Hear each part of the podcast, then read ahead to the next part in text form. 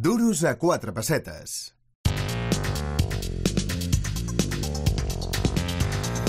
I deixeu-me ara mateix que us expliqui què és ANES, es la Asociación Nacional de Entidades Especializadas. Tenemos ya al teléfono a Enrique Díaz, él es asesor jurídico de ANES. Enrique, buenos días. Hola, buenos días, Jordi. ¿Qué tal? Bienvenido al Duros a cuatro pesetas. Oye, explícanos, ¿qué es exactamente ANES? Bueno, eh, eh, empiezo por decir que son las entidades especializadas, lógicamente, antes de decir que es la asociación. ¿Sí? Entidades especializadas somos eh, organismos privados, empresas que colaboramos en la realización de los bienes, a veces por venta directa y a veces por, por subasta, pero dentro de los procesos judiciales. Eh, también hacemos ventas privadas, lógicamente, Ujú. pero eh, en el motivo asociativo eh, cuenta de la colaboración que prestamos a los juzgados cuando determinado- determinados trámites se hacen fuera de- del órgano judicial.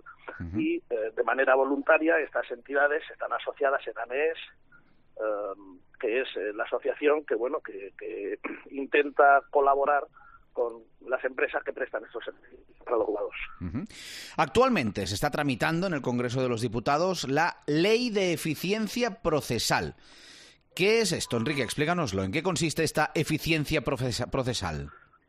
evidentemente la, la, la eficiencia que es eh, ¿no? Eh, conseguir objetivos rápidos y con pocos recursos eh, que, que la eficiencia que los juzgados españoles trabajasen con eficiencia pues es evidentemente un deseo que, que todos compartimos y que sería una buena cosa para, para el país Porque, perdón- línea- perdona que te corte, pero has dicho juzgados españoles y eficiencia. Mm, Son dos palabras que todavía están, no sé, al ciudadano de pie le da la sensación de que, de que están muy lejos esas dos palabras. ¿Es así o la realidad no es tan, no es tan mala como la pintamos?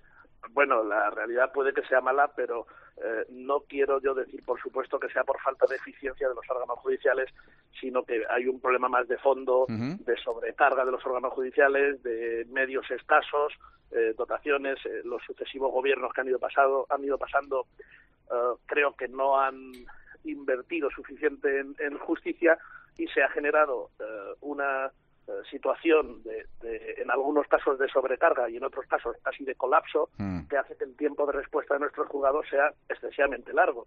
Y esto me sirve para volver al, al hilo de que lo que se pretende por una ley de eficiencia procesal es mejorar estos tiempos de respuesta, eh, conseguir evitar este colapso, esta sobrecarga que, que sufren nuestros órganos judiciales.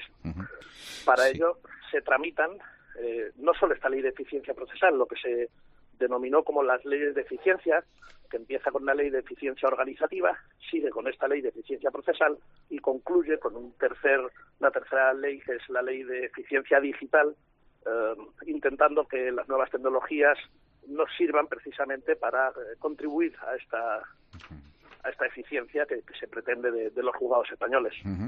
Eh, en cambio, hay voces como IAG Auction, que forma parte de, de ANES, que ya tuvo un papel muy activo en la reforma de la ley concursal, que ahora se ha posicionado en contra de esta reforma. ¿Por qué?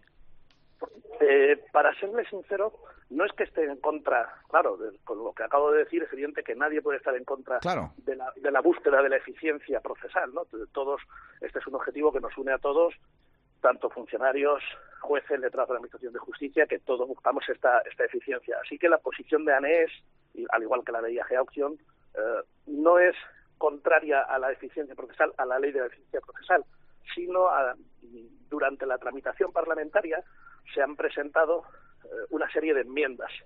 Y aquí es donde surge un problema, porque eh, evidentemente la eficiencia procesal, tal y como la estamos definiendo, es un objetivo de todos. Es una ley técnica que lo que modifica es lo que se llama la, la ley de enjuiciamiento civil, la ley orgánica del Poder Judicial.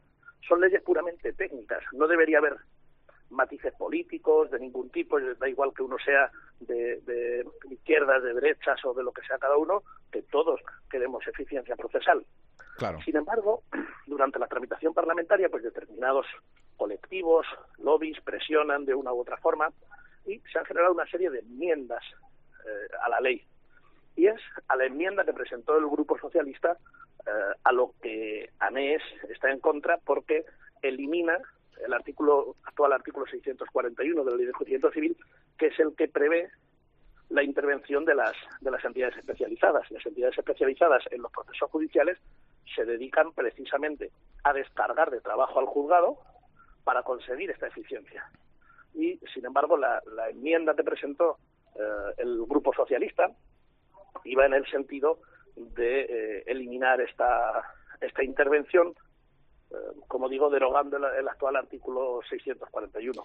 Bueno, que veo que, nuestra clase política, como siempre, mm, no sé si va a ayudar mucho, ¿no? Bueno, eh, entiendo que, por supuesto, nuestra clase política es siempre bien intencionada y eh, se pretende buscar la, bueno, lo que, lo que todos pretendemos.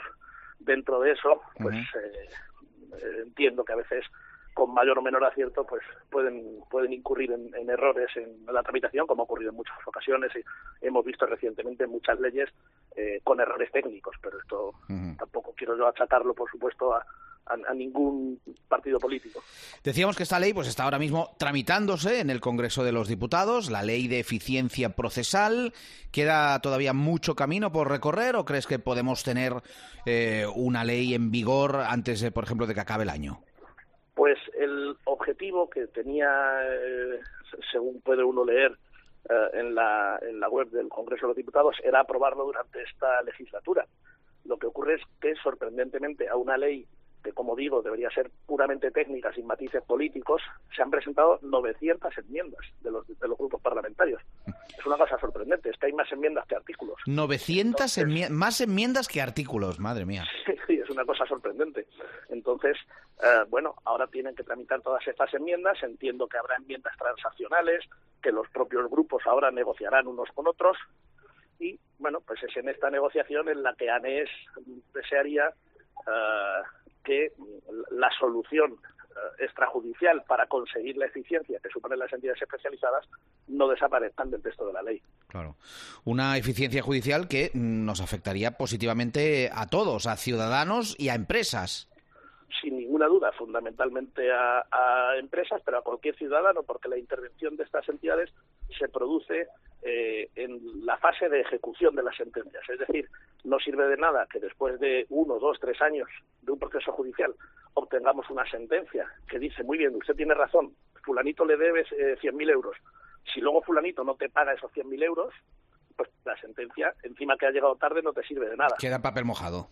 Así es. Para este, eh, esta finalidad para conseguir eh, que, aunque el deudor no quiera pagarlo, eh, se puedan agilizar estos trámites, es para lo que actúan las entidades especializadas y es lo que puede conseguir para los ciudadanos y para las empresas que eh, se cumplan estas resoluciones judiciales, ojo, o en, muchas ocasiones notariales, por ejemplo, en los supuestos de ejecución de hipotecas. Pues oye, ahora que estamos en campaña electoral y que yo creo que los políticos están más atentos eh, que nunca, no sé si les quieres enviar un mensaje muy directo, Enrique, decir, oye, mm, estas piedras que hay todavía en el camino de esta ley, vamos a intentar despejarlas cuanto antes porque lo necesitamos. Bueno, sería fantástico eh, y además el mensaje sería claro porque, como digo, dado que es una ley desde mi punto de vista que debe estar desprovista de matices políticos, pues que no incurran ah, en, bueno en, escuchar voces políticas que se limiten a tramitar una ley técnica, porque dentro de esas 900 enmiendas, eh, desde mi punto de vista, algunas sí son en, el sentido correcto. El Grupo Plural, por ejemplo, eh, presentó una enmienda que lo que hace es articular dos vías. En vez de eliminar una de las dos vías eh, que hizo la enmienda del Grupo Socialista, articular dos vías. Una vía de consenso entre las partes y una vía para cuando no exista este consenso en la que el juzgado pueda descargar esta ejecución en entidades especializadas para de esta forma eh, agilizar el proceso y conseguir la eficiencia procesal que según la exposición de motivos es lo que persigue la ley. Pues seguiremos atentos a la evolución de esta ley de eficiencia procesal. Enrique Díaz, asesor jurídico de ANES, gracias por explicárnoslo hoy aquí en el Duros a cuatro pesetas muchísimas gracias y quedo a vuestra disposición. Un saludo.